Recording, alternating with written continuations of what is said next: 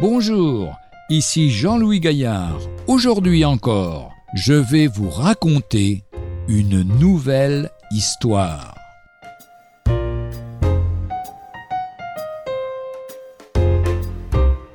La permanence de la littérature. Il y a quelques années, sévissait à Téhéran, en Iran, une crise du papier. Au cours de cette crise, un jeune musulman du nom de Nassi était allé au marché pour acheter du fromage. Le vendeur, qui n'avait pas de papier spécial pour envelopper le fromage, l'a emballé dans une feuille de papier imprimée, ce qui a excité la curiosité de Nassi.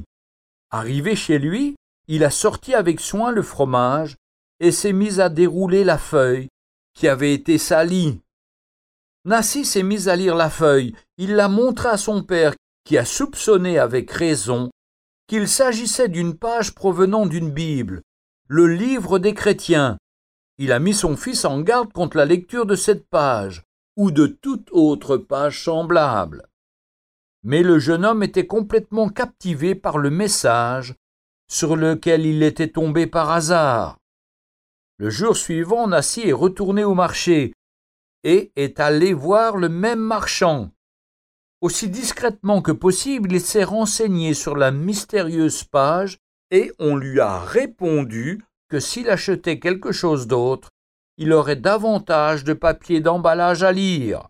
Aussi le jeune homme a-t-il acheté des figues, qui ont été aussitôt enveloppées dans une page imprimée. Le jour suivant, il est retourné et a acheté des dattes. Puis il a acheté encore du fromage, et ainsi de suite, pendant plusieurs jours, jusqu'à ce qu'il ait en sa possession toute une collection de pages de la Bible, qu'il a tenu cachées de son père. Les pages, naturellement, ne se suivaient pas, et n'offraient que des informations de briques et de broc. C'était très frustrant pour Nassi. Il s'est donc mis à la recherche d'une Bible entière, et a fini par en trouver une dans la langue farcie, en quelques semaines, il a été amené au Seigneur et a accepté Christ comme son Sauveur et son Seigneur. Oh, la puissance de la page imprimée, oh, la fin qu'il y a dans ce monde. L'efficacité de la parole de Dieu écrite et de la littérature évangélique est indéniable.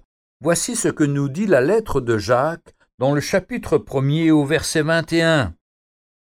Recevez avec douceur la parole qui a été plantée en vous et qui peut sauver vos âmes. Mettez en pratique la parole et ne vous bornez pas à l'écouter en vous trompant vous-même par de faux raisonnements. Retrouvez un jour une histoire sur www.365histoire.com.